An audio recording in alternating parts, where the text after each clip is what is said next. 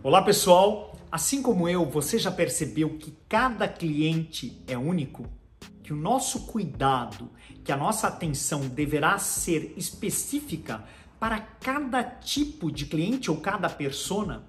Por isso a importância muitas vezes de um mapeamento da jornada, que começa, obviamente, entendendo quem são as personas que você atende.